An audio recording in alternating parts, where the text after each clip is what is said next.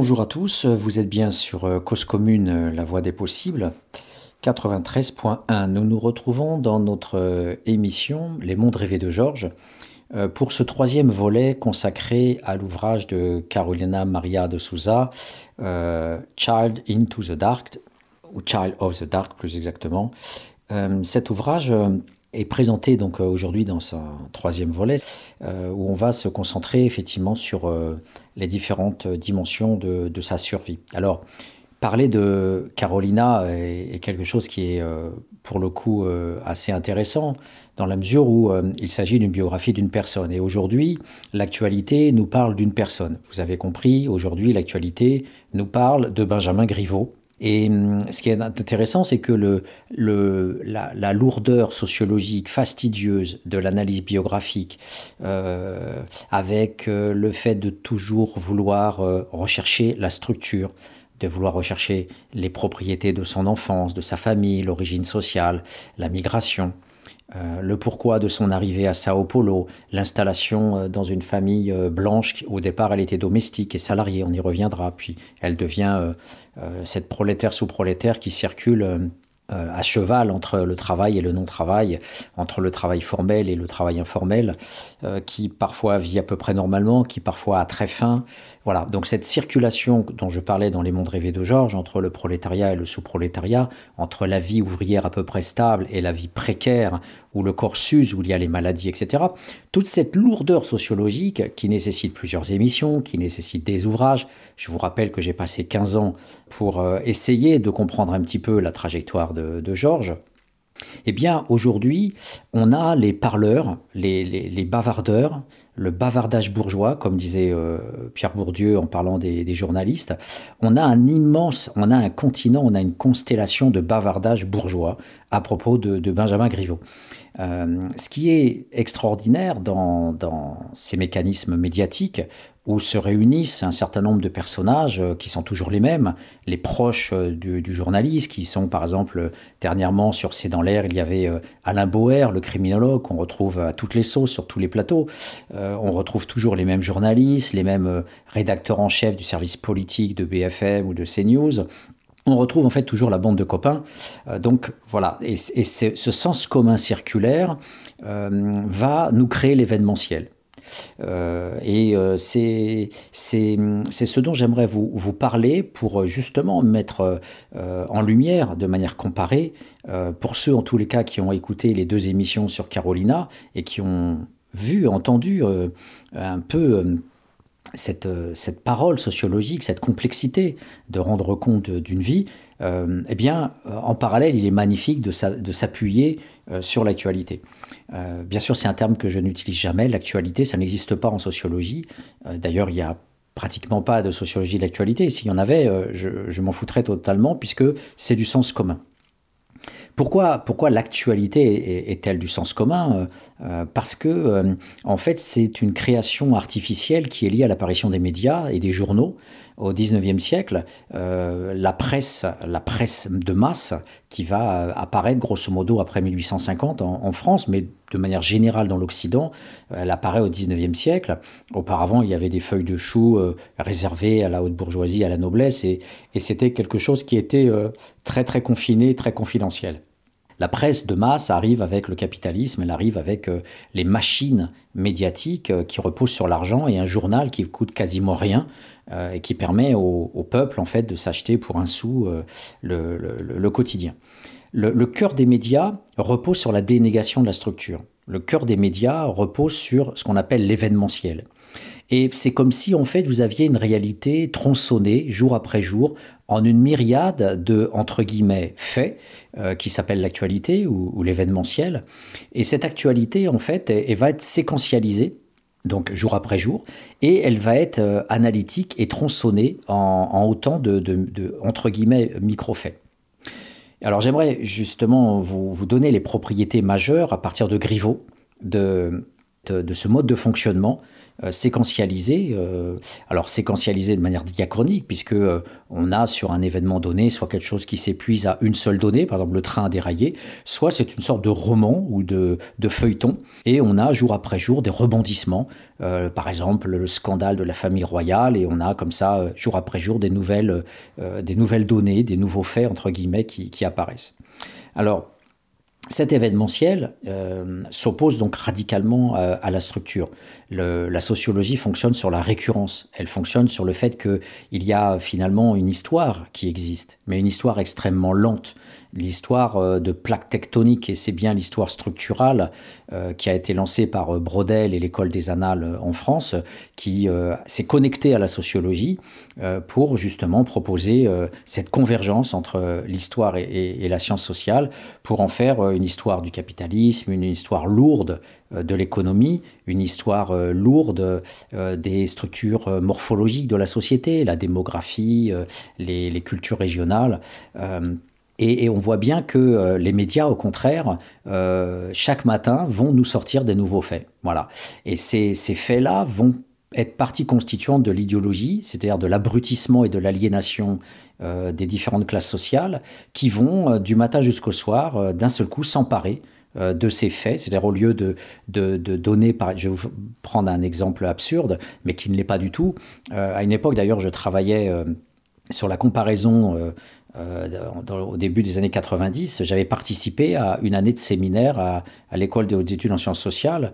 Euh, j'étais, encore euh, doctorant et on, on, dépouillait en fait des journaux télévisés du monde entier. on dépouillait les journaux télévisés de l'URSS qui venaient tout juste de sortir donc de la guerre froide et on dépouillait les journaux télévisés de, la Chine. Alors la Chine c'est très intéressant derrière le brouillage idéologique d'un pays soi-disant communiste, qui en fait tout simplement euh, totalitaire et contrôlé par, euh, par une armée euh, positionnée directement dans l'État à travers le Parti communiste, ce pays totalitaire, meurtrier et génocidaire, euh, concentrationnaire avec ses laogailles et marchand d'organes aussi avec les trafics de reins, etc. Euh, le, travail du journaliste Harry Wu était exceptionnel à, ce niveau-là.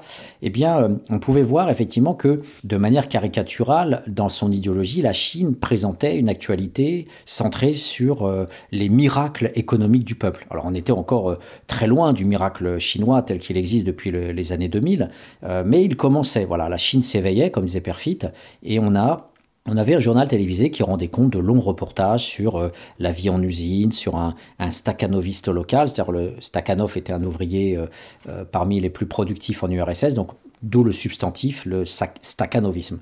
Et ce, ce staccanovisme était très présent dans l'actualité chinoise, où on vantait le paysan qui produisait, qui avait une productivité importante euh, dans telle région ou tel ouvrier qui avait euh, inventé, un, bricolé quelque chose de, neuf pour euh, améliorer la production. Donc le, journal télévisé, au lieu de rendre compte de ce qui se passe dans l'Occident, c'est-à-dire le déraillage des trains ou ces faits de scandale qui touchent et là encore, le scandale n'apparaît pas n'importe comment, mais pour aller vite, voilà, le scandale qui touche un certain nombre de, personnes connues, et donc qui, fait écho au fait qu'on croit que ces gens très connus sont des gens parfaits, la reine d'Angleterre ou, tel acteur de cinéma.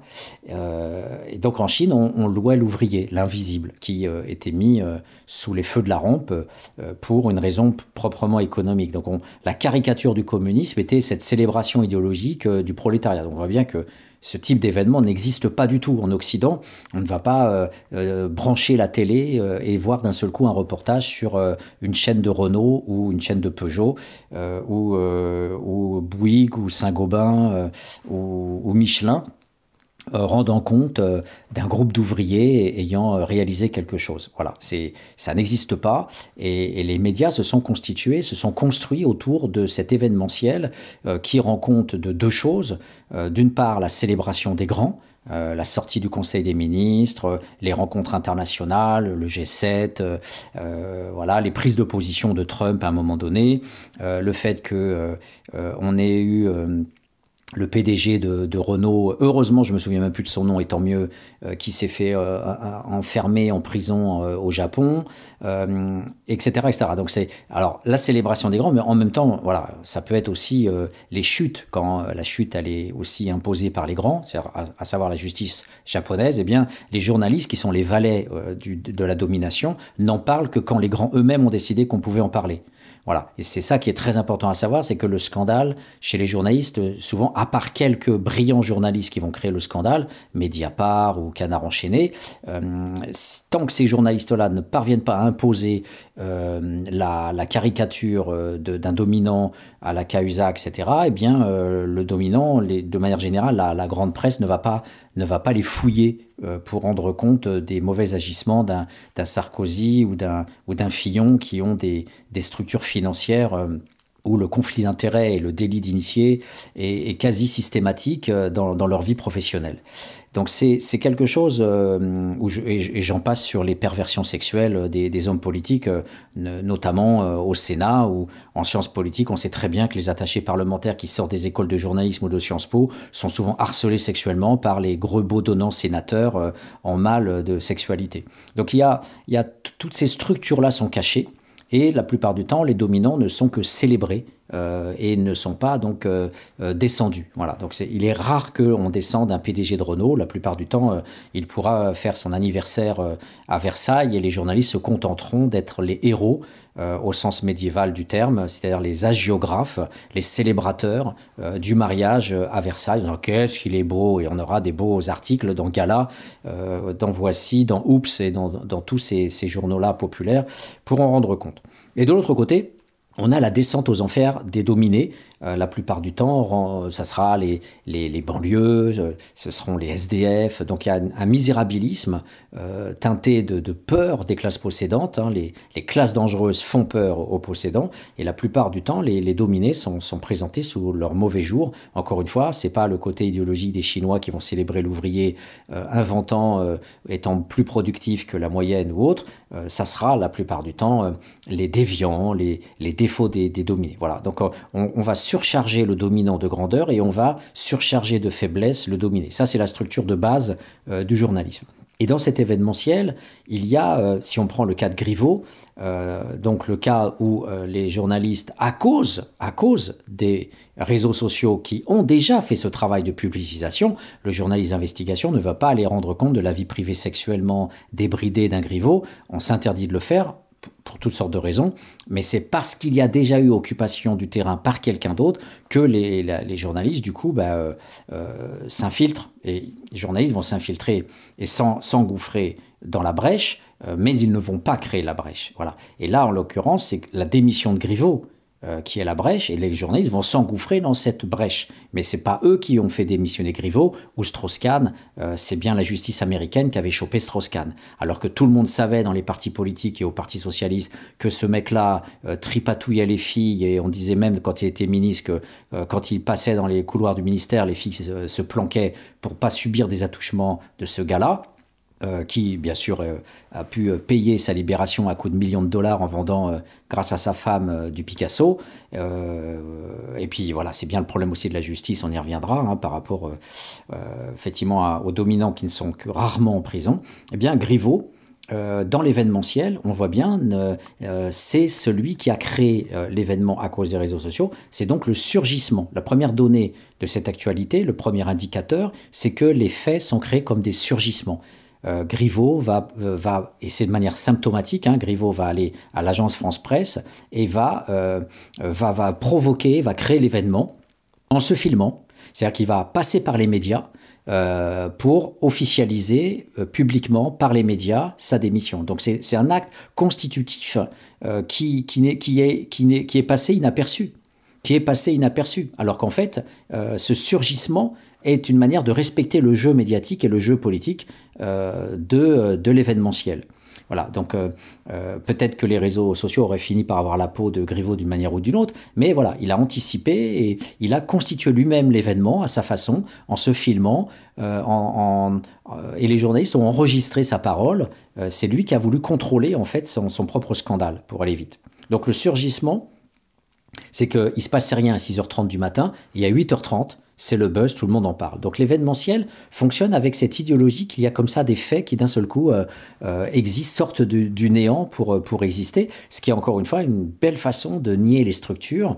et j'y reviendrai dans quelques instants, bien sûr, puisque derrière cette histoire de de surgissement et d'événementiel, il y a bien sûr des structures autour des hommes politiques dont il est une émanation.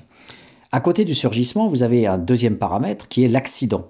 Voilà. Donc euh, le surgissement, c'est Griveaux qui annonce sa démission. L'accident, c'est Griveaux qui s'est fait avoir en filmant son sexe. Donc l'accident, le, le, cœur de l'idéologie médiatique euh, fonctionne avec le train qui n'arrive pas à l'heure. Dans les écoles de journalisme, on enseigne aux journalistes de toujours dire le fait ce n'est pas le train qui arrive toujours à l'heure, c'est le train qui déraille. Donc l'accident fait partie de l'idéologie du journalisme, encore une fois, pour dénier l'existence d'une structure.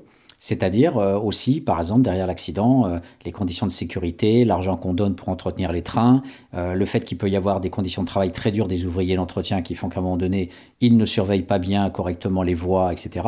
Donc toutes ces structures-là sont finalement euh, oublié, et on a juste la notion d'accident, c'est-à-dire euh, l'aboutissement ultime de toute la série des contraintes qui font que on est arrivé au déraillement du train ou au fait qu'il ait percuté une voiture.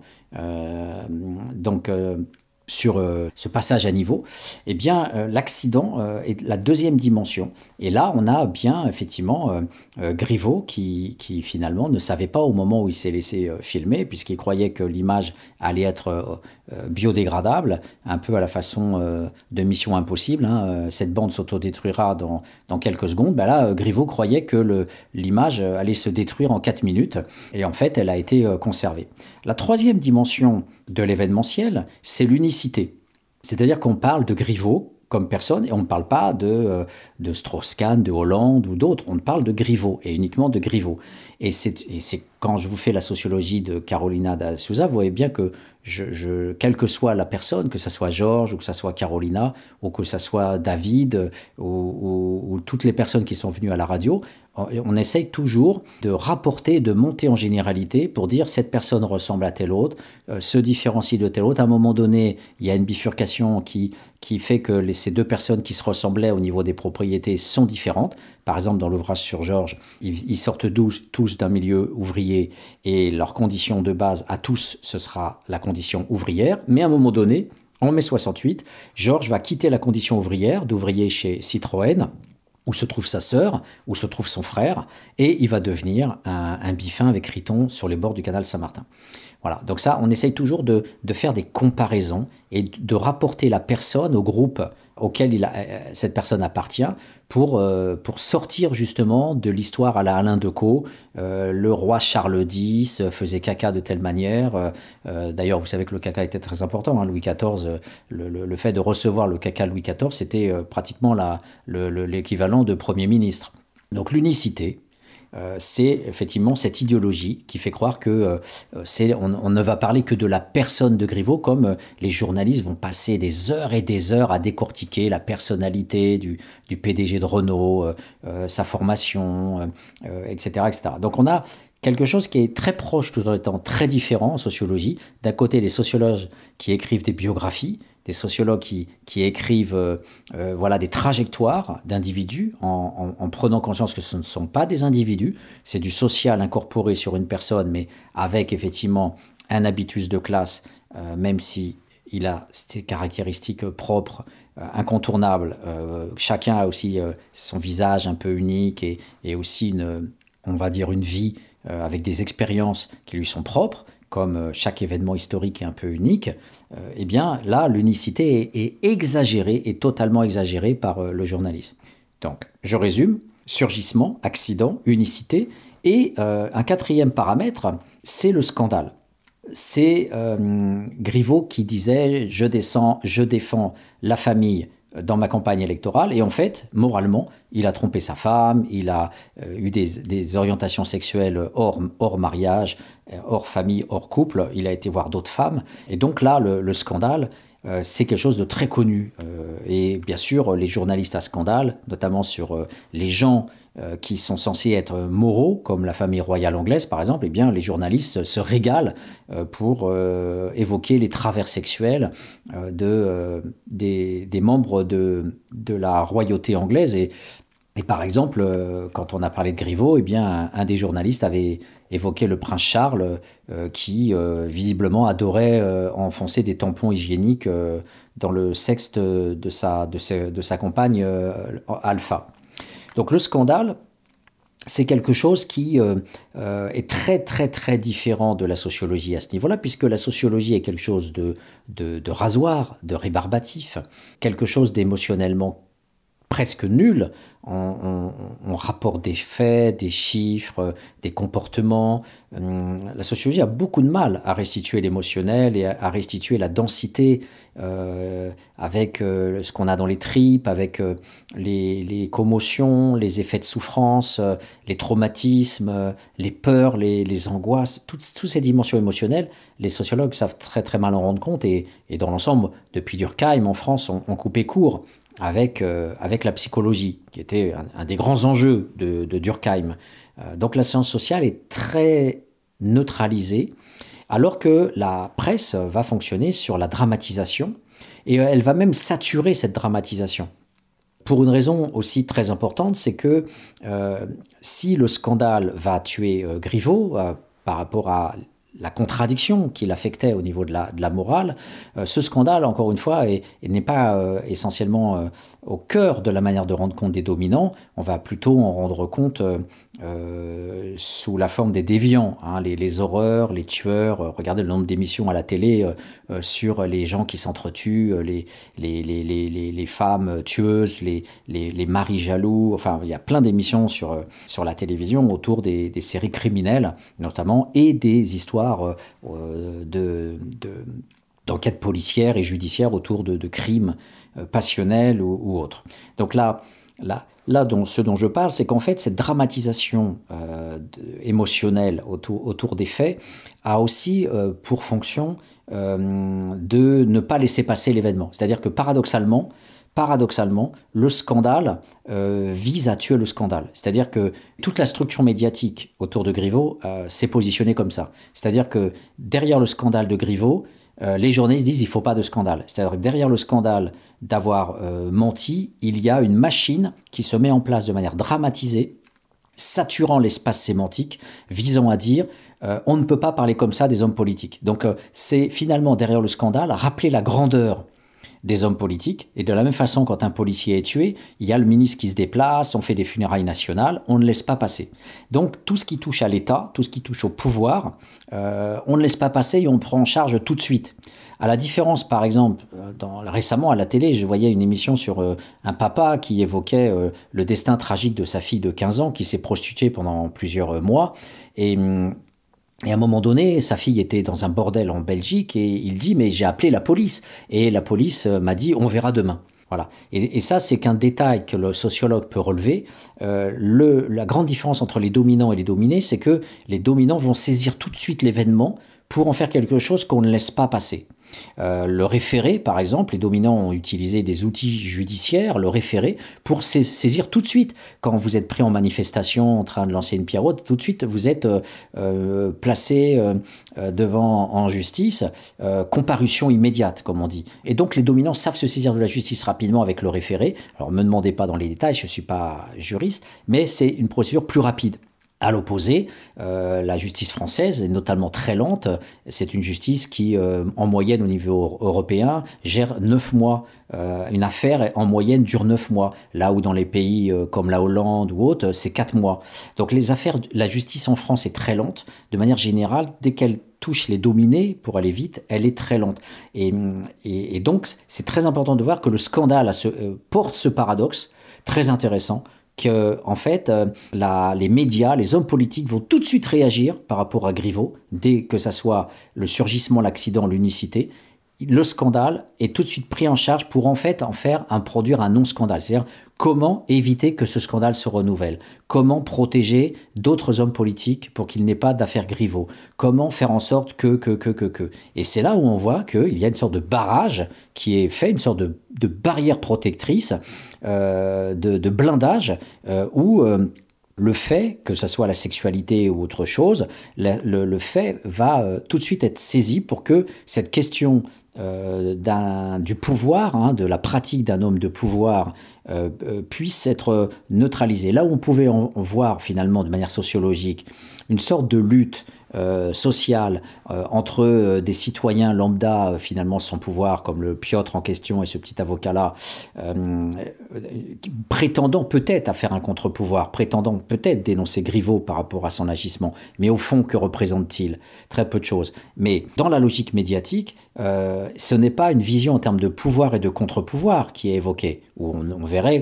de manière neutre que les uns cherchent à, profiter du pouvoir pour avoir des relations sexuelles ou autres, comme Strauss-Kahn et d'autres, euh, là où les dominés peuvent dire bah, tu prétends être ceci, ben moi en, termes de contre-pouvoir, en termes de citoyenneté, je vais te dire que tu mens et que tu nous prends pour des cons.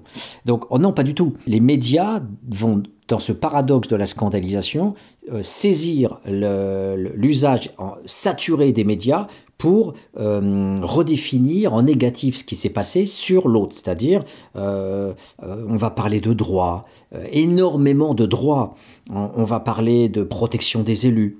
Donc, loin de voir le numérique et les réseaux sociaux comme contre-pouvoir, au contraire, non, c'est un danger et il faut protéger le pouvoir qui n'est justement pas du tout perçu comme pouvoir. Le pouvoir est caché, mais l'idéologie médiatique va se nommer démocratie, représentation, et les élus donc ne vont pas être présentés cette fois-ci comme des personnes, euh, comme c'était le cas au tout début dans l'événementiel, avec l'unicité. Au contraire, euh, on va les, basquer derrière des grandes catégories, protéger la démocratie, respecter l'état de droit, le droit, la vie privée, etc. Et donc on va dénier le groupe, c'est-à-dire cette caste des hommes politiques qui souvent euh, sont euh, dans la profitation permanente, et comme ils disent, moi je ne suis là en termes de politique que pour le, citoyen, si j'ai la passion du politique, c'est uniquement au service de mon pays, mais jamais pour les salaires, jamais pour le fait de, pouvoir comme euh, Rugy s'est fait coincer avec ses homards dans la main, euh, voilà, jamais pour faire des grands gueuletons au ministère, ce qui était une pratique très courante à, une époque. Euh, voilà, et donc euh, d'un côté, on a le canard enchaîné qui nous montre effectivement les coulisses, le texte caché, et de l'autre côté, on a ce texte public qui est celui de la démocratie, des affichages, de la grandeur, de la morale, etc. Donc on voit que les médias ont pour fonction de retourner dans cet événementiel, ils ont pour fonction immédiatement de s'en emparer quelque part pour que cet événementiel soit annihilé, alors même que paradoxalement, ils en parlent beaucoup. Donc c'est certes un paradoxe dans lequel ils peuvent être piégés eux-mêmes, mais souvent, le rouleau compresseur de la reprise en main symbolique des faits euh, est une machine de guerre permettant de dire attention les gars, euh, vous êtes avertis maintenant, on va se protéger de meilleure façon dans les, dans les mois qui viennent. Voilà, donc euh, je tiens absolument à faire cette petite parenthèse euh, pendant cette première demi-heure de, l'émission euh, parce que effectivement, je pense que euh, poser la sociologie de Carolina de Souza, et eh ben à contrario, elle peut être posée cette sociologie en, donnant à voir ce qu'est la sociologie des médias, la, sociologie, on va dire, de l'actualité, notamment de, de ce personnage Griveaux qui a saisi effectivement l'actualité en France de manière totale et, et qui, qui permet justement de faire cette comparaison très intéressante. Voilà, donc je vous propose une petite pause avant de, reprendre l'émission, cette fois-ci euh, autour de la vie de Carolina.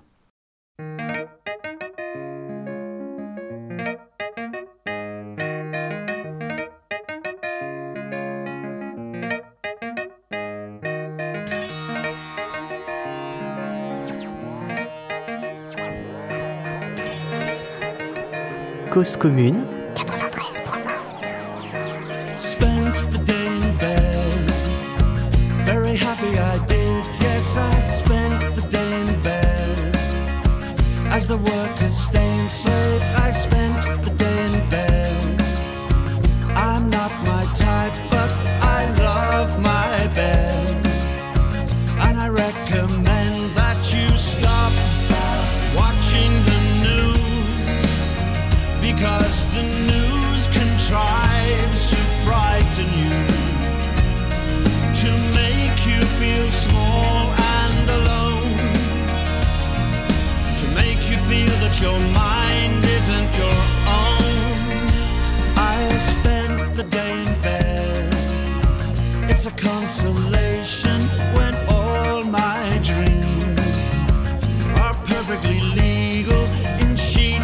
tried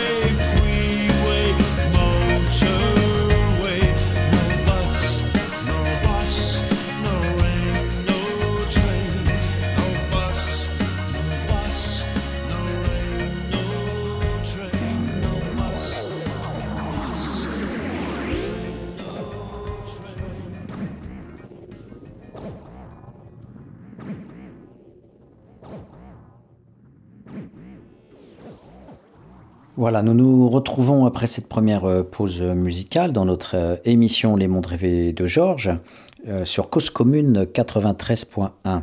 Euh, ce troisième euh, volet, donc consacré à cette euh, trajectoire d'une prolétaire sous prolétaire euh, brésilienne vivant à Sao Paulo dans une favela, euh, cette biographie-là, donc, euh, je l'ai présentée dans les deux premières émissions.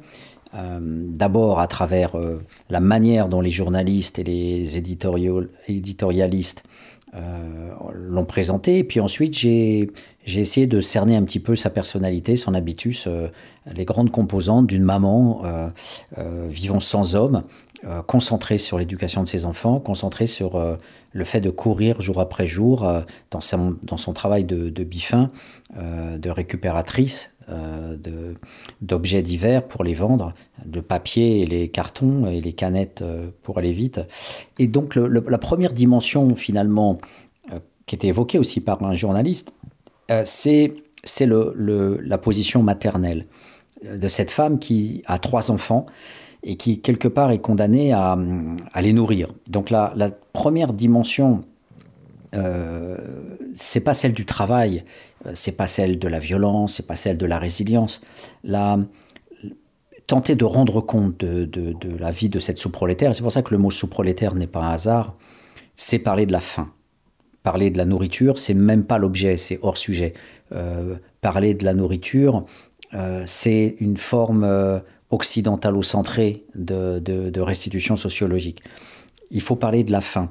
Et ce qui est difficile à, comprendre pour un cerveau, pour un auditeur occidental, euh, c'est que l'immense partie de la population mondiale crève de faim ou se nourrit mal. Et, et quand on, a ces économistes euh, dont je présenterai un jour euh, quelques travaux, euh, notamment euh, une, une, économiste conseillère d'Obama qui s'appelle euh, Duflo et, et qui euh, voilà a encore la possibilité de dire que les, que les pauvres ont des choix quand ils vivent avec un ou, un ou deux dollars par jour, et eh bien quand on a un ou deux dollars par jour, euh, on ne peut pas manger de légumes, on ne peut pas manger de, fruits, on, est rivé en fait à, aux produits de base euh, que, que, sont le, riz, les, les, les pâtes, euh, le manioc, euh, le mil, le sorgho, à savoir les céréales de base de chaque culture. Et, et Carolina Carolina a faim et, et, même si elle arrive, grâce à son activité de sous-prolétaire, à, à, prolétaire, elle est bifin sous-prolétaire, mais en même temps, elle travaille, elle est à cheval entre les deux. Ce qui, ce qui définit en propre son, son, sa vie quotidienne, c'est cette, euh, ce tonneau des Danaïdes, euh, ce travail de Sisyphe, jour après jour, visant à amener sur la table de quoi manger pour euh, ses enfants. Et cette, euh, cette dimension-là n'existe pas en Occident, puisque comme, comme on le sait, les restaurants sociaux aujourd'hui, que ce soit les soupes populaires du Parti communiste dans les années 30, euh, ou l'essor de, de toutes les formes de d'aide sociale, euh, que ce soit ce qu'on appelait les bureaux de bienfaisance, euh, aujourd'hui s'appelle les bureaux d'aide sociale, mais les bureaux de bienfaisance euh, visaient euh, pendant des dizaines d'années, depuis la Troisième République, à, donner toujours des, des, des, aides alimentaires pour que les gens ne meurent pas de faim. Donc les plus, précaires, les plus dominés, les plus écrasés ont pu avoir faim, bien sûr, ils ont pu avoir faim, mais dans l'ensemble, c'est quelque chose qui a disparu en Occident et aucun SDF euh, depuis que j'ai mené des travaux euh, auprès de la population sous-prolétaire à la rue, jamais un SDF s'est plaint euh, d'avoir faim. Il y a des restaurants sociaux partout et on peut manger le matin, le midi et le soir, un peu partout sur, sur la France et aussi en Europe occidentale. C'est pas le cas du sous-prolétariat mondialisé qui peut mourir de faim. La famine euh, qu'on connaît entre guillemets plus en Afrique existe en Amérique du Sud. Elle, existe euh, dans plein de régions, dans plein de pays d'Amérique du Sud et, dans certaines parties du, Brésil, c'est chronique et, et, surtout, surtout les femmes euh, avec plusieurs enfants. Euh, parfois doivent condamner un enfant euh, parmi l'ensemble des, des, enfants euh, parce qu'elle ne peut pas arriver à subvenir aux besoins de tout de toute la progéniture. Donc euh, le fameux travail de Nancy Shepherd Hughes, euh, Death Without Weeping, hein, la, mort sans larmes, euh, c'est ce drame de, de, des mamans qui travaillent dans les plantations notamment et qui ne peuvent pas subvenir aux besoins alimentaires de, de tous leurs enfants et qui parfois abandonnent un de leurs gosses sur la route. Donc la question de la faim, de comment manger, est une, elle pourrait être un laboratoire de sociologie pourrait être un, enjeu de recherche en tant que tel. Ça ne l'est pas. C'est quelque chose qui n'est même pas mentalisé comme étant fondamental dans l'espace sociologique occidental, euh, qui a des milliers de laboratoires sur la question du travail, sur la question du salariat. Bref, c'est une sociologie de riches, pourrait-on dire, une science sociale de repus, euh, mais qui ne rend que très très imparfaitement compte euh, de, euh, de, de toutes les dimensions de la faim. Et c'est vrai qu'en lisant des ouvrages comme euh, Charles of the Dark, on, a cette épaisseur, on a euh, ce ressenti, ce vécu, cette profondeur euh, de l'expérience de la faim et de la vie sociale autour de la faim que, que l'on n'aurait pas si on se contentait de dire très sommairement bah, les gens du Sud ont faim, il manque de nourriture, il y a de la vitaminose, il y a des problèmes de nutrition, etc parce que euh, cette fin a, de multiples, des multiples dimensions. La, première dimension que je euh, voudrais évoquer, c'est quand Carolina nous, nous dit que euh, ceux qui ne connaissent pas la fin euh, diront, euh, diront à ceux qui connaissent la fin, euh, celui qui écrit cela est un fou. Et elle dit, mais celui qui a faim peut dire, euh, les nécessités de base doivent être fournies à tous, euh, combien il peut être horrible de voir un enfant manger et demander à sa mère est-ce qu'il y en a encore? Le mot encore euh, sonne toujours dans ma tête, dans ma tête de mère, tandis que mon enfant regarde sa gamelle et qu'il n'y en a plus. Euh, donc la, la souffrance associée à la faim, ce n'est pas qu'une souffrance personnelle associée au manque de nourriture dans son propre estomac. C'est le fait qu'une maman qui se dit responsable de ses enfants va souffrir à un second niveau dans le fait de ne pas pouvoir assumer ses responsabilités de mère et de voir que ses enfants dépérissent, de voir que la faim en cascade produit des souffrances en cascade. Et ce sont ces, combinaisons symboliques qui sont oubliées dans le simple fait de dire euh, une partie de la population mondiale manque de nourriture ou a faim. C'est que euh, on a tout un, maillage de la faim euh, qui, qui, par exemple, commence avec cet enfant, cette fille qui dit à Carolina, Maman, vends-moi à Donna Julita, elle a une nourriture délicieuse. Euh, cette, euh, cette même fille qui, qui, dit Maman, quand je serai grande, je me marierai avec un boucher. Euh, donc c'est le quotidien entier qui est affecté par la nourriture, qui devient obsessionnel. Et dans la même veine, Carolina essayait toujours d'être dans le travail, le travail de récupération, le travail visant à collecter du papier, euh, collecter du papier, du carton, des canettes et le, vendre. Et avec de l'argent, la dignité de l'argent, c'est-à-dire un papier propre, euh, elle pouvait acheter de la farine, du sucre, etc. Et elle faisait, elle avait un point d'honneur à, dire que euh, il n'était pas question pour elle d'aller fouiller dans les poubelles. Or, comme ses enfants ont faim et qu'elle est obligée, elle, de les laisser à la maison euh, pour pouvoir euh, aller euh, vaquer à ses occupations, entre guillemets, et devoir travailler, eh bien, les enfants sont un peu livrés eux-mêmes. Et eux font les poubelles. Et ils ramènent des objets, des poubelles, notamment en allant faire les poubelles des abattoirs, mais aussi les poubelles des quartiers riches. Et parfois, les enfants sont malades. Carolina a même rencontré un homme qui avait trouvé de la viande quasiment avariée dans une poubelle et il l'a mangée. Et, en fait, cet homme est mort euh, quasiment euh, en, quelques, jours. Donc le, point d'honneur qu'elle mettait à dire aux enfants que jamais ils ne mangeraient de produits venant de, de poubelles, euh, eh bien, parfois, elle était elle-même accusée par ses enfants quand, n'ayant rien à leur offrir, elle était elle-même obligée de temps en temps parce que la récupération ne marchait pas bien, pas suffisamment. De temps en temps, elle faisait des poubelles, mais pas pour récupérer de la viande. Elle savait que c'est très dangereux de récupérer de la viande.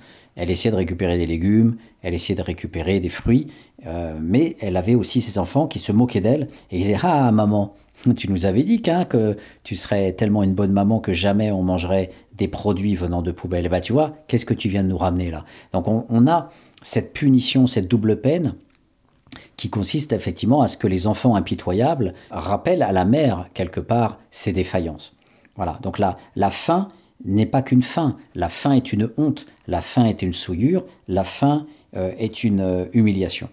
Mais la faim, est aussi quelque chose qui vous empêche d'être dans la normalité. Parce que quand on a faim, tout l'ouvrage euh, montre que quand elle a faim, elle a le cerveau qui disjoncte, elle, a des étourdissements, elle n'a pas la capacité d'aller travailler comme si elle avait mangé le matin.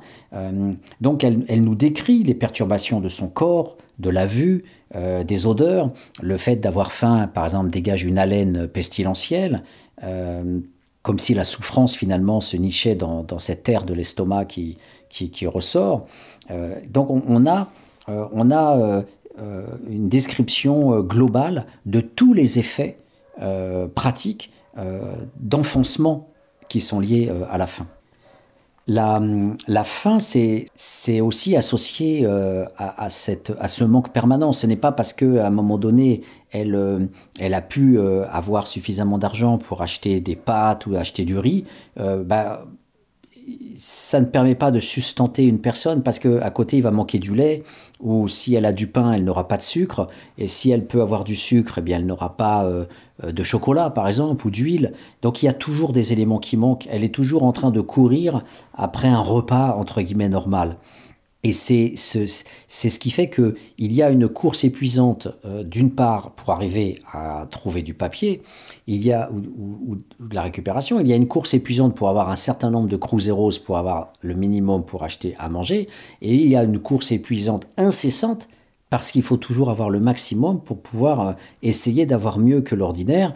Et souvent, cet ordinaire n'existe pas. Et les enfants, au réveil, au petit déjeuner, eh bien, n'auront pas de confiture, ils n'auront pas de beurre, ils auront juste euh, des pois chiches ou, des faillots euh, ou, des, légumes à manger. Et donc, c'est la faim n'est pas que la faim en termes matériels et mécaniques de choses qui sont remplies dans l'estomac. La faim est aussi associée aux produits que l'on aimerait avoir et que l'on ne peut pas avoir. Ce qui fait que quand par miracle elle parvient à avoir 100 euh, cruzeros par exemple, là où d'ordinaire elle a toujours 10, euh, 20 ou 30 cruzeros qui permettent vraiment d'avoir le minimum vital, quand par miracle elle a ces 100 cruzeros, eh bien elle peut à ce moment-là s'offrir euh, un McDonald's ou un Coca-Cola ou un café avec du lait. et on voit bien que tous ceux qui manquent, euh, notamment les sous-prolétaires aussi occidentaux qui vont s'acheter la télévision grand écran à 10 000 euros, eh bien tous ceux qui manquent à un moment donné ont des fantasmes et des rêves qui ne sont pas les rêves de la nourriture équilibrée des bobos qui veulent euh, leurs légumes bio, leurs fruits bio, leur euh, voilà et leur laitage etc. Et, toute la richesse qualitative. Eux vont passer de, des pois chiches etc. à aux produits fantasmés. Et c'est bien cette perturbation euh, qui permet d'expliquer que la, plupart des pauvres consomment mal et bouffent n'importe quoi, parce que ce qu'ils vont chercher, c'est le plaisir qui manque dans la vie ordinaire. Alors si la nourriture euh, est donc jamais complète, et c'est toujours un calcul qui est fait pour euh, avoir les produits de base, et en même temps, on voit que la, lutte de Carolina pour nourrir ses enfants met au premier niveau du poste budgétaire, l'alimentation. Et c'est vraiment intéressant parce qu'on voit que dans son ouvrage, il y a déjà un, gain qui est fait, là où d'autres familles vont s'enfoncer encore plus, un gain qui est fait contre l'alcool. La plupart des résidents de la favela qu'elle écrit sont souvent en train de se battre, sont souvent alcoolisés, et notamment les femmes qui sont à côté de sa baraque euh, sont souvent torchées. Et, et l'alcool donc coûte cher. Et ce sont des gens qui vont, dans ces cas-là, mendier, euh, qui vont aller plus euh, rechercher de l'argent dans les associations caritatives. Et Carolina se moque de, de, ces gens-là, elle ne veut pas mendier. Euh, et c'est là où on, voit la différence entre le, le mendiant, dans le sous-prolétariat, et Carolina qui veut être prolétaire. Elle ne veut pas être sous-prolétaire. Elle ne veut pas être dans l'assistentiel. Elle veut être digne. Elle veut travailler. Et son travail, en fait, c'est pour ça que je parle de travail pour Carolina, son travail informel de récupération s'oppose radicalement à la mendicité. Donc on ne peut pas mettre sur le même tapis toutes les formes de sous-prolétariat. Son, son, son rapport à la survie à elle est un rapport de dignité qui s'oppose justement à ces femmes alcooliques qui vont, euh, euh, ne travaillant pas ou ne collectant pas des objets, vont euh, finalement procéder à la mendicité ou, à la prostitution. de la même façon, comme elle est concentrée sur la, nourriture, eh bien, elle, est souvent dans l'incapacité d'acheter des vêtements pour ses enfants. il y a des pages terribles dans l'ouvrage où, pour l'anniversaire de l'un de ses enfants, elle aimerait tant acheter des chaussures elle ne peut pas acheter des chaussures et donc elle dit, euh, dans, une de ses paroles les plus terribles, elle dit euh, Je lui ai juste souhaité pour son anniversaire, bon anniversaire. Il n'y avait rien à offrir, je ne pouvais rien offrir. Et, sa gosse était pieds nus, elle-même était pieds nus. D'ailleurs, sur les photos dans le livre, on, voit que la plupart du temps, elle est, elle est pieds nus dans, la favela. Et, comble, de, comble de il, il n'est pas question simplement de, de consacrer tout le budget à la nourriture. Le problème, c'est que parfois, euh, eh bien l'argent doit passer dans des médicaments parce que la faim euh, produit l'insuffisance, elle produit la vitaminose, elle produit la fatigue, le manque entraîne des séquelles sur le corps et donc les maladies. Euh, voilà, il y a beaucoup beaucoup de pages qui sont consacrées à cette maladie de l'escargot, c'est-à-dire à tous les parasites qui fourmillent dans l'eau des rivières, l'eau qui sert d'eau de, consommation, parce que le point d'eau qui existe sur la favela, ce point d'eau, c'est un point d'eau qui est sans doute raccordé en partie euh, euh, ponctionné, qui ponctionne l'eau de la rivière. Et au Brésil, dans les années 50, on n'a pas euh, d'eau avec des, eaux retraitées et euh, chlorés qui permettent effectivement de supprimer les maladies. Donc il y a beaucoup de gens qui meurent, il y a beaucoup de gens malades, euh, énormément de gens qui ont des diarrhées, et elle le dit, quand les gens sont malades dans la favelas, il y a parfois des camions qui tournent avec des, sortes, de services médicaux euh, qui viennent offrir leurs prestations, mais ces prestations sont payantes. et il n'y a pas à l'époque l'humanitaire, les médecins caritatifs qui, qui, viennent pour donner des soins gratuits. Je rappelle que Cuba a, a formé des milliers de médecins euh, qui gratuitement euh, se sont rendus en Amérique du Sud pour euh, soigner les, les, villageois de l'Amérique du Sud. c'est estimé à peu près à l'époque, quand je lisais des documents sur Cuba, une dizaine d'années, c'était évalué à peu près à 3000 médecins qui travaillaient comme ça de manière dispersée en Amérique du Sud. Donc il n'y a pas d'État social, il n'y a pas d'État-providence, la médecine est payante et la plupart du temps les gens se soignent comme ils peuvent. Et donc euh, il y a un taux de mortalité extrêmement important. Donc euh, ces enfants ont échappé à la mort, Carolina a échappé à la mort, donc c'est quand même quelque part des miraculés, euh, mais la question effectivement de, l'alimentation et de la faim renvoie immédiatement à ceux qui se laissent despérir vers les drogues et l'alcool, et puis ceux qui doivent lutter contre cette faim à travers la, fatigue du corps et la maladie, effectivement, euh, qui, qui, aggrave les choses. Mais la faim est liée à la maladie. Et, donc, c'est vraiment quelque chose qui, renvoie tout de suite à la mort. La, pensée de la favelas, ce n'est pas une pensée occidentale de la faim qui serait un peu isolée comme telle. La faim est associée au dépérissement, à la fatigue, à l'usure, à la maladie et donc aussi à la mort.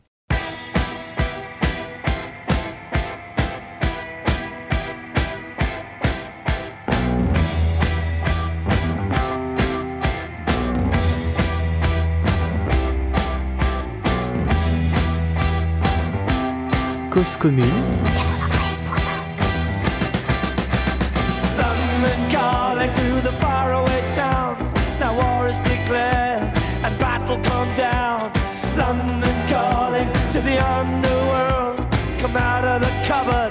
you boys and girls. London calling, now don't look to us. Phony Beatlemania has bitten the dust. London for the rain and the truncheon thing. The ice is coming, the sun's zooming in. Meltdown expected, the wheat is going thin. Engines stop running, but I have no fear, cause London is drowning I live by the river to the imitation zone. Forget it, brother, you can go it alone. London calling to the zombies of death. Holding out and draw another breath. London calling, and I don't wanna shout. But while we were talking, I saw you nodding out. London calling, see we ain't got no hide, except for that one with the yellowy eyes. The ice is coming, the sun's zooming in, engines stop running, the wheat is going thin, a nuclear error. But I have no fear, London is drowning. I,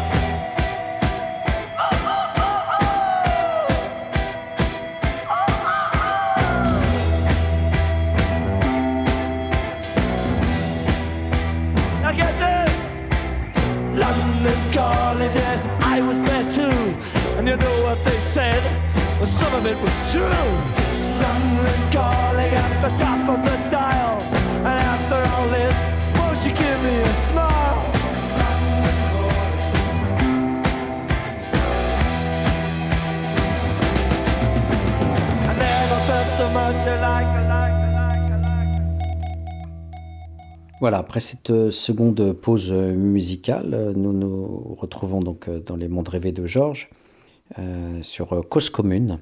La Voix des Possibles 93.1.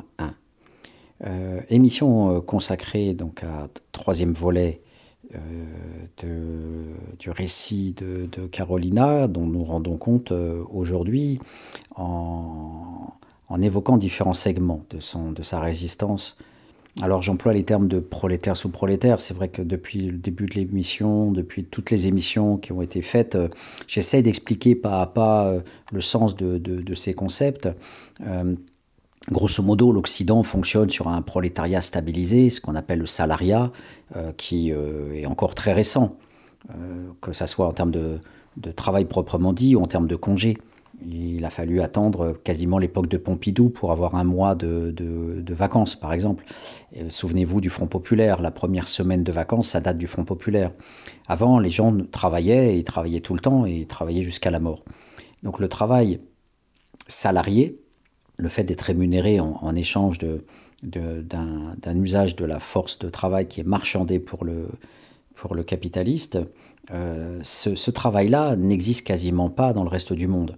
Et, c'est bien la différence entre le nord et le sud, euh, c'est celle entre, euh, on va dire, une grande partie des dominés qui ont été stabilisés dans la société de consommation, euh, et puis les autres qui sont à cheval entre ce prolétariat, euh, parfois un peu dans l'usine, euh, voilà, et puis l'essentiel étant du travail à la journée. Alors ce travail à la journée existe aussi en Occident, et les documentaires de Ken Loach à l'époque de Thatcher montraient euh, le retour euh, du travail salarié à la journée, où euh, le, marchand d'esclaves, hein, le marchandage on l'oublie, mais l'ouvrier qui choisit d'autres ouvriers pour les vendre aux capitalistes, ce, qu'on appelle le marchandage, eh bien, euh, euh, existe toujours. Euh, et, donc, euh, Ken Loach avait fait un documentaire sur les dockers, euh, montrant effectivement le, retour effectivement de cette précarisation.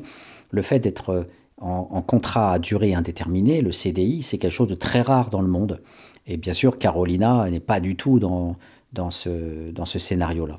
Donc on, on, a le récit d'une femme qui n'est pas dans un travail formel, mais essentiellement dans un travail informel. Je dis bien travail informel dans la mesure où elle travaille. Le, il y a une quasi-institutionnalisation de la récupération euh, dans la plupart des pays du monde, où les gens vont dans des poubelles ou vont ramasser les choses et les revendent. Euh, il n'y a pas euh, ces déchetteries ou ces, ces incinérateurs où nous on brûle tout, on enfonce tout dans, dans d'immenses euh, poubelles euh, qu'on appelle les décharges. Euh, Là-bas, les décharges, euh, voilà, les, les enfants, euh, notamment en Égypte, sur ces décharges gigantesques, sont par milliers euh, en train de trier et de récupérer. Mais c'est le, le propre de quasiment toutes les, toutes les villes du monde. Donc Carolina s'inscrit dans un type de travail à la journée. Jour après jour, elle tente de glaner ces fameux cruzeros qui lui permettent d'acheter sa nourriture. C'est bien sûr euh, pas exclusivement que pour la nourriture, elle doit aussi payer, et oui, sa lumière euh, et, euh, et, son eau. L'accès au, point d'eau est payant. Ce fameux robinet où les femmes peuvent converser dans tous les bidonvilles du monde, qui est d'ailleurs évoqué dans le bidonville de Nanterre par Abdelmalek Sayad, Nanterre le bidonville, paru chez Autrement, et, et, et, même l'électricité, puisqu'elle a un poste de radio chez elle, euh, qu'on essaie de lui voler d'ailleurs, ou qu'on essaie de lui emprunter pour ne pas lui rendre. Et c'est ces, ces maigres privilèges qu'elle peut avoir, voilà, euh, ça se paye dans la, dans la favela. Donc la monétarisation permet de parler finalement de travail informel. Elle, n'est pas dans une logique euh, euh, des rastas qui vont vivre en autarcie dans des jardins créoles improvisés, où on récupère des fruits, des légumes et on vit en, cercle fermé. Euh, on n'est pas non plus dans la logique euh, des Grecs euh, qui sont revenus après la grosse crise financière, euh, traduction, euh, euh, l'exploitation à outrance de la bourgeoisie grecque sur son propre prolétariat et, l'écrasement par l'Europe de, ce, de ces classes populaires grecques qui sont sorties de la monétarisation et du travail formel pour tomber en deçà du travail informel de Carolina, puisqu'ils sont revenus au troc. Euh, je t'aide à réparer ta maison et en échange, tu viens travailler dans mon champ. On a, on a, on a avec Carolina un, maintien de la monétarisation puisque elle va vendre son papier récupéré, ses journaux récupérés, ses canettes, ses cartons et elle reçoit de l'argent. Et avec cet argent, euh, suite à son travail, à la journée, elle peut donc euh, acheter des produits de, consommation, payer ses factures d'électricité et d'eau et de temps en temps, elle peut acheter des vêtements ou, soigner ses enfants. Donc elle est, bien dans un travail informel et elle, fait partie de, euh, comme je le disais, de, cette sorte d'aristocratie du sous-prolétariat, puisqu'elle refuse la mendicité, elle, refuse d'être dépendante complètement des, agences caritatives et encore plus des travailleurs sociaux. Il y a des pages terribles de sa part quand elle analyse le, travail social bureaucratique euh, des services sociaux brésiliens, euh, qui pour elle ne servent strictement à rien d'autre qu'à les stigmatiser ne jamais leur donner d'argent, mais toujours leur sortir des, phrases terribles sur leur, euh, leur fainéantise, leur incapacité à, s'occuper de leurs enfants et à être propre. Donc elle a une haine, elle qui est une femme extrêmement tolérante sur euh, les, descentes aux enfers des, des, favelados, euh, toutes ces femmes autour d'elle et ces hommes autour d'elle qui sont très violents, qui se battent souvent, beaucoup de conflits de couple, beaucoup de, de, de violence, etc. Elle est, elle est finalement très, très tolérante à l'égard des proches qui vivent autour d'elle, euh, mais elle a une haine inextinguible, euh, indéfectible à l'égard de ces petits bourgeois du travail social qui, sont euh, presque les préfigurateurs des escadrons de la mort, tant ils il, il, vouent une haine à, son égard. Et elle, a notamment des passages où, venant quémander des aides, elle se fait jeter par les services de sécurité qui, qui, la menacent de, de, violence si jamais elle remet les pieds. Donc elle dit qu'en fait, elle, elle dit euh, peu d'hommes de la favela euh, vont travailler. la plupart du temps, ils, traînent dans, la favelas, donc c'est raconté page 64, ils traînent dans, la favelas et ils boivent de l'alcool, ils discutent entre eux. et donc elle, elle fait partie, donc, dans cet espace des possibles du sous-prolétariat, elle fait partie de ces lutteurs qui sont les plus proches finalement de la norme dominante, puisqu'elle tente de travailler dignement sans se prostituer, sans mendier, sans être assistée. Euh, et donc elle s'oppose aux hommes qui ne travaillent pas. Et elle s'oppose aussi aux femmes euh, qui euh, préfèrent la solution de facilité de, la mendicité ou de, ou de la prostitution. Donc on comprend pourquoi elle a été publiée, puisque quelque part elle est un peu le, le rêve de la bourgeoisie brésilienne ou de toutes les bourgeoisies du monde à l'égard du prolétariat, c'est-à-dire tu luttes dans les conditions de merde qu'on te donne et tu te tais et tu et tu et finalement essaies de travailler euh, dans le cadre de la norme. Et on te félicite d'ailleurs euh, parce que tu t'en es bien sorti et tu as pu quand même malgré tout élever tes enfants. Mais à quel prix? Voilà à quel prix?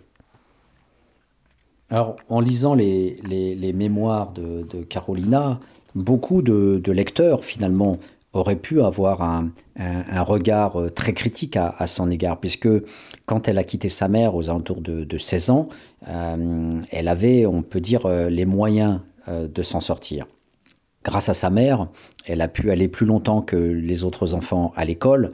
Ça fait partie aussi des, choses qu'il faut savoir quand on fait la sociologie de la survie et de la résilience dans les familles pauvres.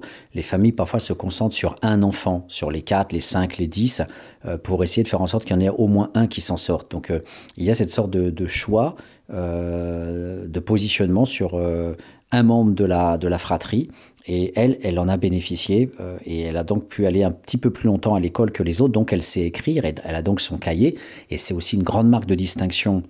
Euh, j'y reviendrai sur le chapitre résilience. C'est une grande marque de distinction par rapport aux autres, puisque euh, elle, elle, elle, a, elle tient un cahier et elle ne se prive pas de dire aux autres qu'elle écrit et qu'elle décrit ce qui se passe dans la favela. C'est d'ailleurs, euh, ça amène euh, des problèmes euh, puisque les autres disent tu as intérêt à ne pas écrire sur nous ou, en tout cas tu te prends pour qui à prétendre écrire, etc. Donc il y, a, y a cette dimension cultivée qui fait que elle présentait peut-être mieux que les autres.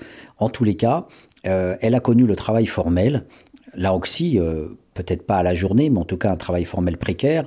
Elle a eu, comme elle dit, des jobs in hospital. Elle a chanté dans un cirque, elle a vendu des bières dans la rue, elle a nettoyé dans les hôtels. Donc elle a eu euh, euh, une sorte de de, de, multiplicité de petits boulots de manutentionnaire, de, on va dire de prolétariat euh, pour le coup quasi formel, mais malgré tout, c'était des, des, travaux qui étaient non qualifiés. Et on oublie aussi euh, que quand on est non qualifié, quand on a 16 ans et qu'on est une jeune fille et qu'on n'appartient pas à des syndicats et qu'on vit dans un pays néolibéral ou libéral absolu à la brésilienne, le simple fait de lire qu'elle a eu tous ces jobs nous conduit à avoir une mauvaise vision finalement d'elle en, en, termes finalement de finalement de, de, de, de femme irresponsable qui a, qui a qui a finalement euh, euh, sauté sur plein de petits boulots euh, sans être vraiment euh, accroché à, à, un travail pour, pour le tenir. Et cette, euh, cette vision-là euh, de la tournante professionnelle nous, nous, fait oublier que la plupart du temps, les gens partent parce qu'ils sont épuisés et ils sont exploités et que cette exploitation, que ce soit le fait de nettoyer des chambres dans un hôpital ou chanter dans un cirque, euh, ça nous empêche totalement de, de voir les, des conditions terribles de, de, travail. Alors on les voit très bien, par exemple, dans l'ouvrage de, de George Orwell, euh, dans la Dèche à Paris et à Londres, qui nous montre euh, le travail dans les hôtels, le travail de plonge dans les hôtels. Et il faut vraiment lire ça pour se rendre compte à quel point euh, il n'y a pas que l'usine de Charlie Chaplin, les temps modernes et la grande industrie, que George a connu d'ailleurs et qu'il a fui chez Citroën. Il y a aussi des conditions d'exploitation terribles en hôpital ou dans des hôtels.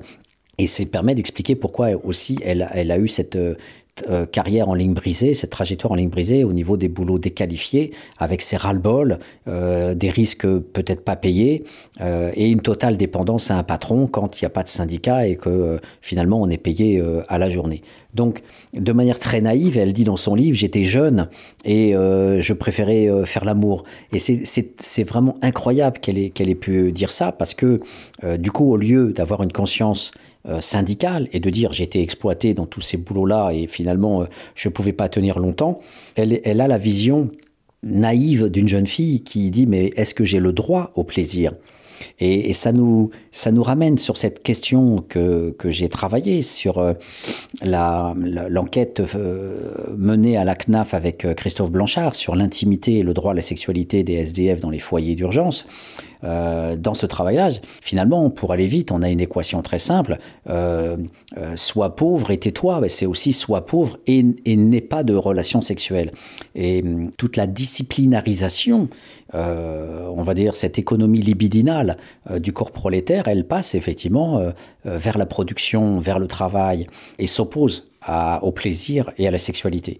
Euh, quand Paul Lafargue, le neveu de Marx, écrivait euh, son ouvrage sur le droit à la paresse, euh, ou quand mai 68 euh, hurlait il faut jouir sans entrave, on avait une vision politique à l'opposé de cette économie capitaliste libidinale visant à interdire le plaisir et la sexualité aux pauvres, on a à l'opposé une prise en charge politique de la sexualité et du plaisir visant euh, justement à, à faire en sorte que euh, le travail ne, ne soit pas toute la dimension euh, de, de l'existence. Et, et j'avais même vécu ça dans des rencontres avec ATT Carmonde dans des bénévoles bourgeois disaient au SDF euh, peut-être à bout d'un certain temps, il faut peut-être arrêter de dormir le matin et chercher du travail.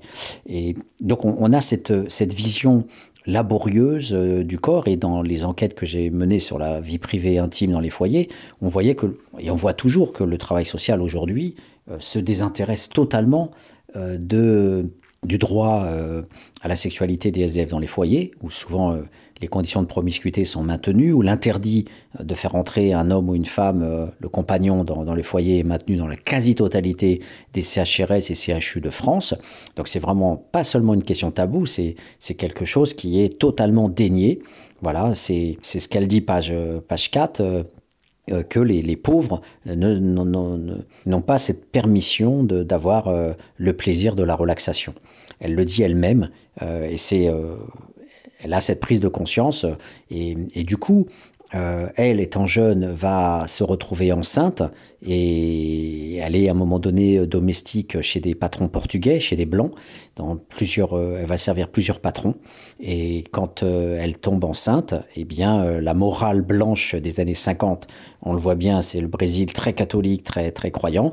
Elle est prise pour une une, une dégénérée une, une femme de petite vertu. Et elle ne peut donc pas corrompre euh, les enfants et la famille des blancs portugais et qui, qui vivent donc euh, avec cette domestique à domicile et elle est donc euh, renvoyée Euh, et à partir de là, c'est la descente aux enfers. Elle va devoir passer du travail formel précaire malgré tout, sans contrat de travail, et à un travail informel dans la favela de, récupération.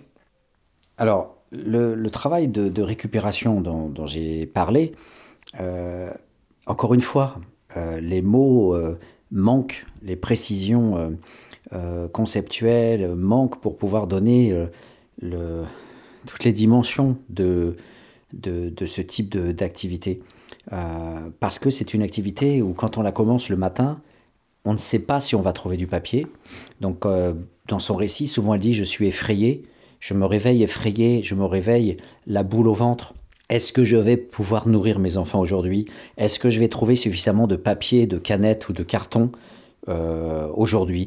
Et donc on voit qu'il y a une très grande ventilation dans sa récupération, euh, quelques crues zéros, parfois 20, parfois 98, où là elle dit voilà j'ai eu beaucoup de papier, j'ai pu acheter de l'huile, de la viande, du sucre, mais la plupart du temps elle n'a pas 98 crues zéros, ça va en avoir 25, et là elle va acheter juste le nécessaire du nécessaire, comme j'en ai parlé, et parfois même elle peut se retrouver en concurrence avec d'autres qui sur le terrain, sur les quartiers vont trouver le, papier euh, avant elle. Donc euh, on ne sait pas, quand on se réveille, euh, ce qu'on va trouver.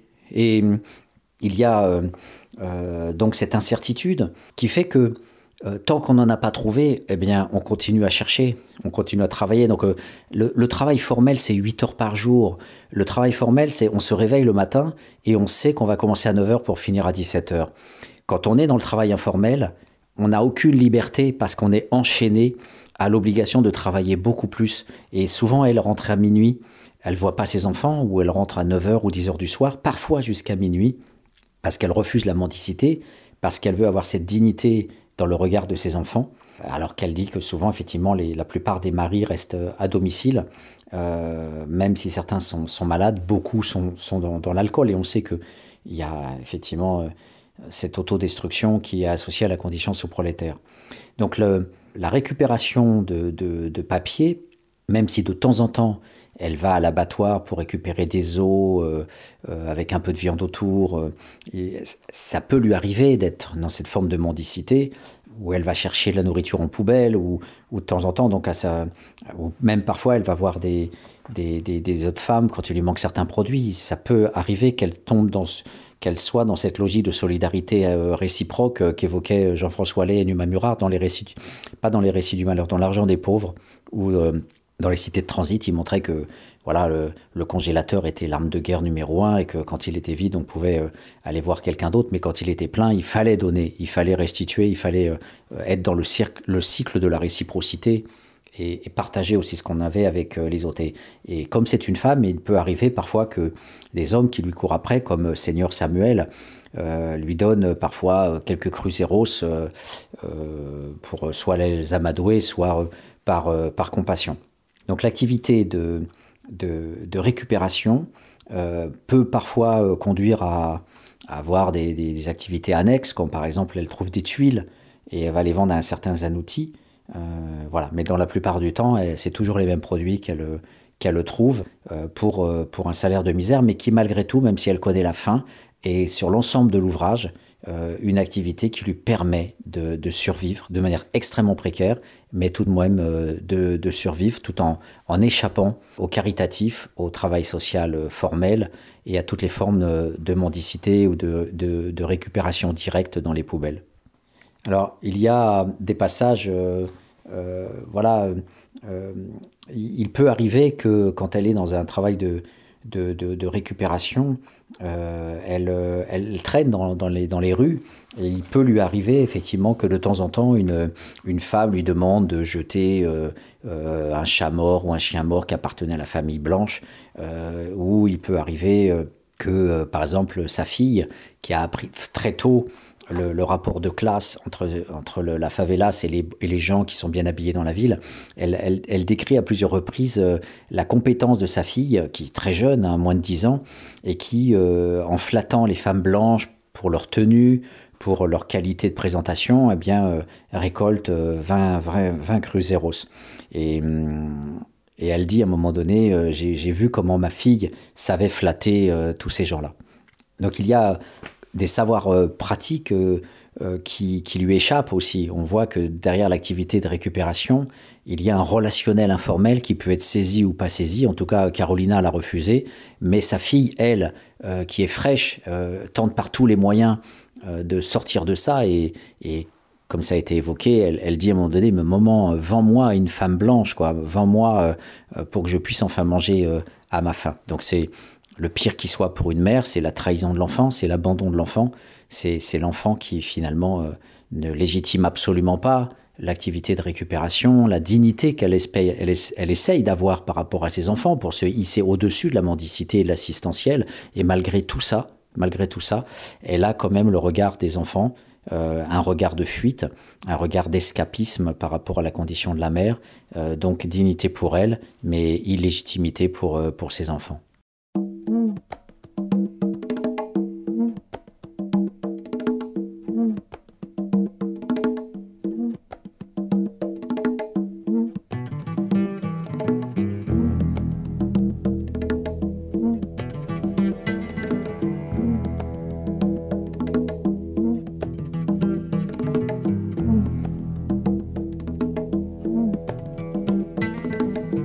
Commune,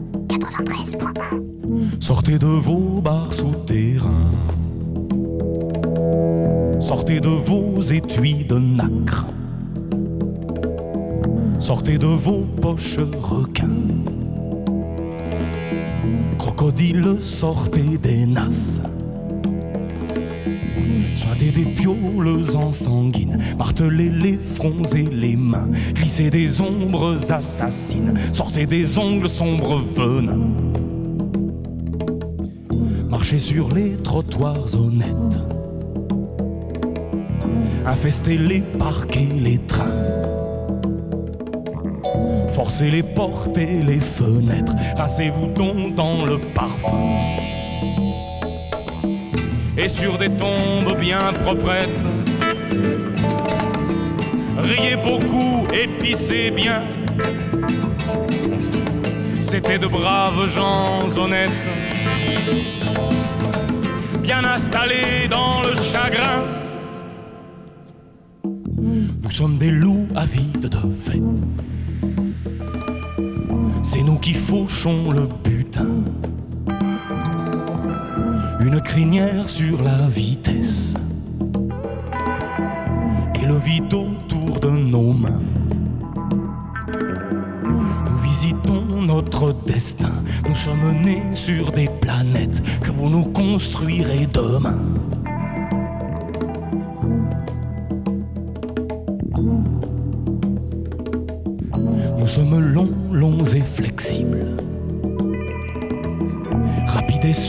Et certains. Que le soleil de l'impossible va nous anéantir demain et nous bronzons sous son regard. Notre terre n'est plus qu'une cible. Il n'y a pas d'issue possible. Il n'y a pas d'issue possible. Et nous fonçons dans le brouillard.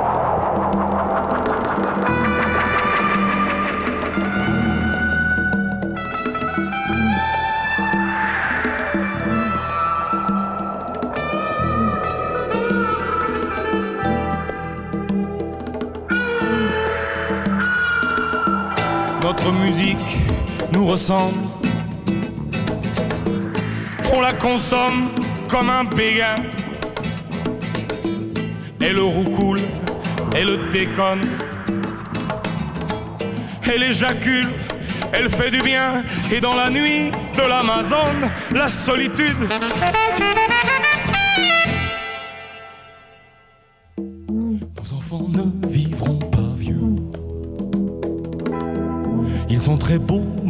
Ils s'effacent. Ils ne rient pas avec leurs yeux. Ils ne s'arrêtent pas, ils marchent vers le jour de la mise à feu. Je terminerai en fait euh, le- ce travail autour de l'ouvrage de Carolina de Sousa, Child of the Dark. euh, je le terminerai euh, une- lors d'une prochaine émission où je vais consacrer en fait euh, l'ensemble de, de, de, cette analyse en fait à, à, ce, à cette tension entre violence et, résilience. Je décrirai l'ensemble de toutes les, les formes d'entropie, de rejet, de, d'agression, euh, euh, d'odeur, de violence intrafamiliale, de, de, suicide et de lâcher prise. Euh, bref, je vous offrirai la collection de, de ce petit finalement espace de mort, de mortification, euh, de niche totalitaire finalement quelque part euh, que sont les favelas, non pas des camps de concentration organisés par des institutions dominantes, mais des lieux de ségrégation où finalement euh, il y a des descentes de police, où il y a, le, mais là c'est pas décrit dans le livre encore dans les années 50, il n'y a pas encore cette dimension-là, mais où il y a effectivement énormément de violence euh, entre les différents groupes qui proviennent de toutes sortes de régions du Brésil et qui se regroupent en communautés et qui s'affrontent pour l'occupation du territoire et des ressources. Et, et il me faudra vraiment consacrer toute cette émission pour donner à voir aussi la résilience, une résilience qui se situe au cœur de, de, procédés de, survie, euh, le rapport à l'écriture. Et c'est pour ça que je consacrerai une émission entière, parce que le rapport à l'écriture euh, est quelque chose de très très important, parce qu'en plus il est connecté directement au thème qui nous préoccupe, à savoir euh, l'onérisme social. Euh, il y a cette connexion entre l'écriture, la poésie, l'imaginaire et, euh, et, les fictive storytelling euh, qui sont particulièrement riches dans l'ouvrage Child of the Dark. Et donc cet ouvrage résonne aussi avec Les mondes rêvés de Georges. Euh, L'écriture lui permet de s'évader, de rêver, mais en même temps elle permet d'inventer. Donc tout, ce monde imaginaire très présent dans cet ouvrage très riche de, Carolina Maria de Jésus sera évoqué euh, la semaine prochaine dans le cadre de notre quatrième volet consacré à, son œuvre. Je voudrais terminer sur cette notion de récupération et de travail informel, euh, sur le fait que j'avais évoqué lors de la première euh, émission, et surtout la deuxième, le rapport que, dans son identité personnelle, Maria entretenait avec les hommes politiques, tous ces élus, ces futurs députés qui, qui, viennent régulièrement dans les favelas pour quémander des voix. Et ce qui est particulièrement euh, intéressant, euh, c'est que, à la manière de l'évergétisme romain, euh, qui consistait à donner à manger au peuple, première forme de bienfaisance sociale pour éviter les guerres civiles et les émeutes, eh bien, ici, on a une vision une description plus exactement de Carolina, une description euh, précise d'un des repas organisés par un député et, euh, on voit euh, comment tout le tout le, toute la favelas, tous les favelados sont, sont invités finalement à venir manger, mais il n'y en aura pas pour tout le monde. Il faut avoir aussi des tickets d'invitation, il faut attendre dans les files d'attente. Parfois certains produits sont, sont, sont pris d'assaut, donc du coup des personnes repartent avec 10 pains, là où les autres euh, auraient pu en avoir un, ben, ils en ont aucun. Donc il y a cette sorte de, de, de, de, de description presque obscène du rapport à la nourriture, ou bien ce sont des camions euh, euh, qui viennent déposer de la nourriture avariée. C'est tout ce que je vous racontais sur le la favelas comme poubelle dans son imaginaire, dans son, dans son identité. Mais il y a aussi des, des camions caritatifs qui, peuvent, euh, qui peuvent passer et qui euh, vont déverser à, à ce moment-là euh, euh, des, euh, des boîtes de conserve, euh, du, du pain et, et, différents euh, autres aliments, mais sans qu'il y ait un véritable lien social, un peu comme si on donnait un, os à ranger à, un animal. Donc euh, il n'y a pas que la, la zone monétaire de récupération pour acheter à manger, on voit qu'il y a euh, plusieurs, euh, plusieurs euh, sources. Il y a la monétarisation, il y a l'accès direct à la poubelle, il y a la file d'attente euh, à l'abattoir. À l'époque, euh, visiblement, la favela, c'était pas tellement loin d'un abattoir où il pouvait y avoir des déchets alimentaires, euh, des restes de viande qui étaient donnés. Et donc, souvent, elle va à l'abattoir pour essayer de récupérer des os avec un peu de viande autour. Et il y a aussi ces, moments électoraux où, où on régale, où, où on achète le vote des gens. Alors, c'est pas le clientélisme euh, tel qu'on l'a appris dans les bancs de l'université, où, euh, où on a un boss euh, qui va aller voir les pauvres en leur disant si vous votez pour telle personne, il vous donnera une piscine, ou il vous donnera à lui, lui, lui, un meilleur logement, ou un accès à une meilleure école, etc. C'est quelque chose de là beaucoup plus épisodique, beaucoup plus terre à terre. On pourrait appeler ça le premier, niveau du clientélisme, c'est-à-dire euh, euh, je vous achète en direct, je vais vous donner à manger, je vais vous montrer à quel point je suis gentil. Et euh, bien sûr, elle n'est pas dupe, hein, elle, raconte très vite que tous ces élus-là ne, ne, sont là que quelques moments pendant la période électorale et après disparaissent complètement de, l'espace public. mais malgré tout, voilà, c'est une occasion euh, très importante, festive même, euh, où les gens peuvent espérer en tout cas euh, manger mieux que l'ordinaire, puisque ce que va proposer le, député, effectivement, ça va pas être la nourriture d'une poubelle ou, des restes de légumes achetés chez un épicier vorace. Voilà, donc en, conclusion de, cette émission, toute la difficulté pour finir, c'est bien de comparer les niveaux de sous-prolétariat.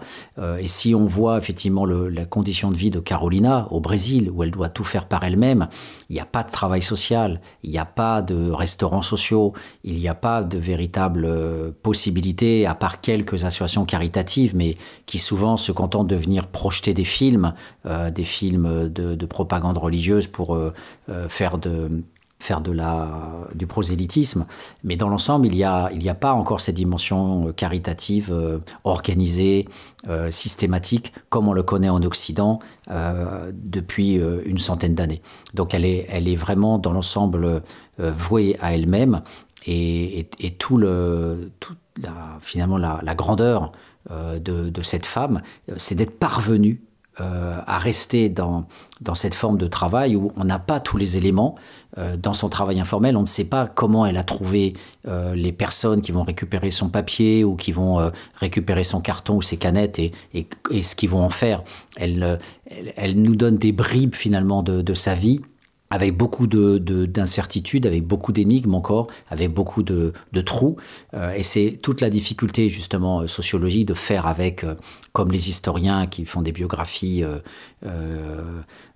Corbin qui essaye avec Louis Pinago d'essayer de retrouver la biographie standard d'un paysan au début du XIXe siècle, après la période napoléonienne on a effectivement cette grande, grande difficulté à pouvoir appréhender un, univers qui est donné finalement à travers un récit de la survie et où il y a un problème structurel à pouvoir rendre compte des différents compartiments de vie.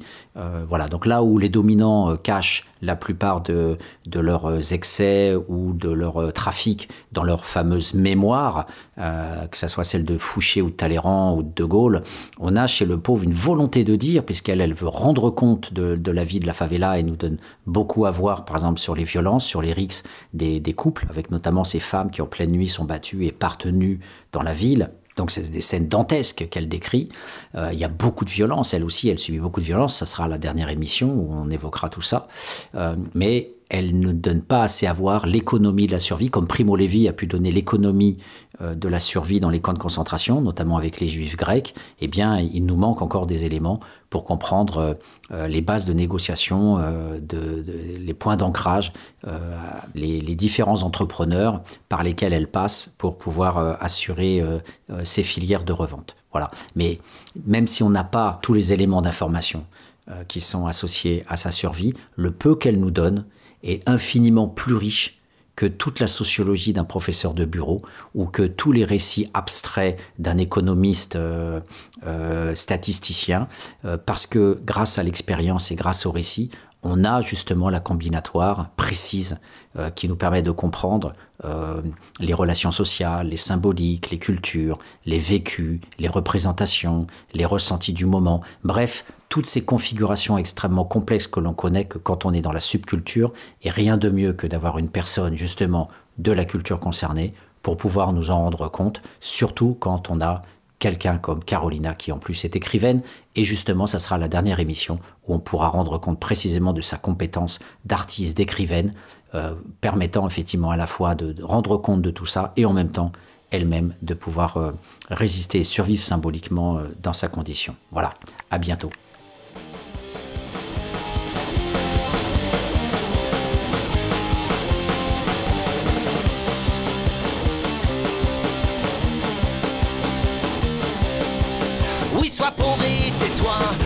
Petite caissière, il n'y a ton salaire. On promo chez Leclerc, oui, sois pauvre et tais-toi.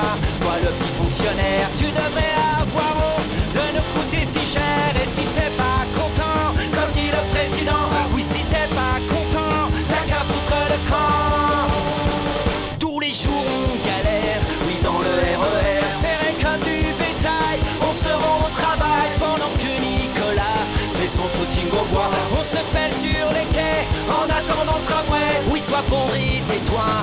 sapeur-pompier, tu sais sauver des vies, ça rapporte pas de blé. Oui, sois pourri, tais-toi, toi le petit cheminot, tu sais les privilèges, c'est pas pour les prolos. Et si t'es pas content, comme dit le président,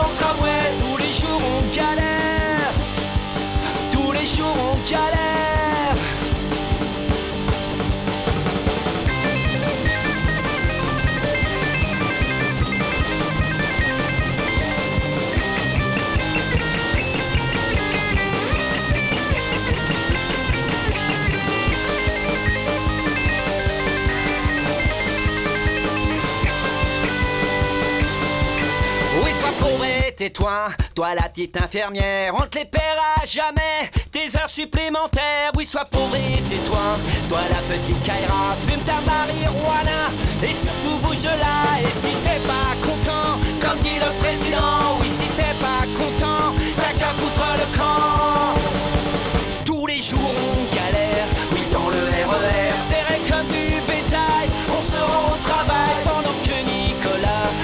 footing au bois, on se pèle sur les